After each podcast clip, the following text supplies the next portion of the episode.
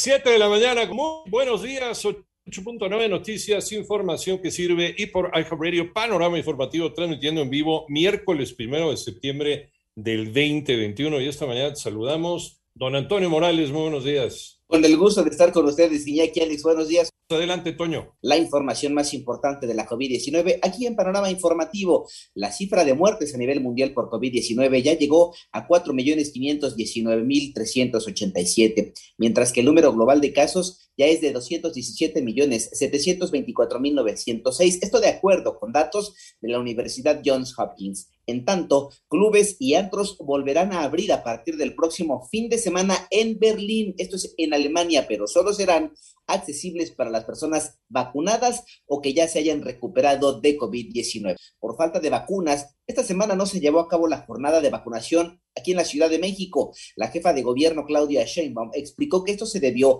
a que hubo un retraso en la distribución de la vacuna AstraZeneca. En tanto, estos son los números de la pandemia en México. Mónica Barrera. Luego del regreso a clases presenciales, se reportaron en el país 11.146 nuevos contagios y 835 defunciones por COVID-19. Así, México confirmó 3.352.410 casos de COVID en el país y 259.326 fallecimientos. A través del boletín técnico, la Secretaría de Salud informó que la ocupación hospitalaria en camas generales se mantuvo en 50% y en camas con ventilador en 45%, pero las tres entidades que presentaron el mayor índice de positividad son Veracruz con 60%, Oaxaca con 59% y Puebla con 58%. En 88.9 Noticias, Mónica Barrera. Y anoche se reportó un sismo de magnitud 1.9 a 2 kilómetros al oeste de la alcaldía de Iztacalco. Esto es en la Ciudad de México. No se reportaron incidencias mayores. En tanto, el consejero jurídico del Ejecutivo Federal, Julio Scherer Ibarra, habría entregado su renuncia con carácter de irrevocable,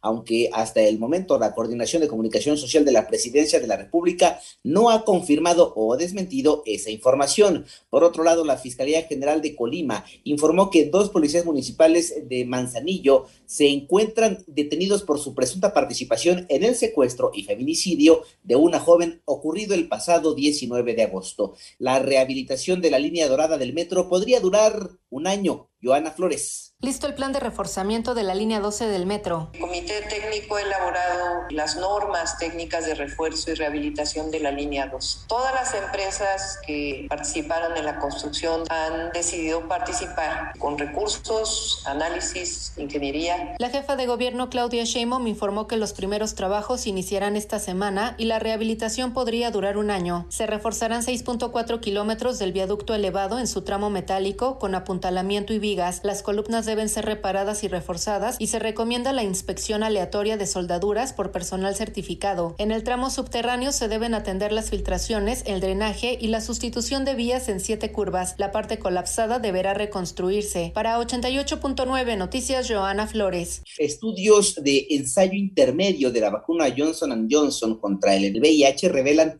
que no brindan resultados convincentes contra el virus al tener una eficacia de 25.2%, mientras que luego de que Nueva Orleans se quedó sin electricidad por los efectos del huracán Aida, la alcaldesa de Nueva Orleans, Latoya Cantrell, ordenó un toque de queda nocturno, con lo que busca reducir la incidencia de delitos. Además, la ex primera dama de Haití, Martín Mois, viuda del asesinado presidente de Haití, Jovenel Moïse, pidió ayuda a la comunidad internacional para aclarar las circunstancias del asesinato de su esposo y dar con los responsables.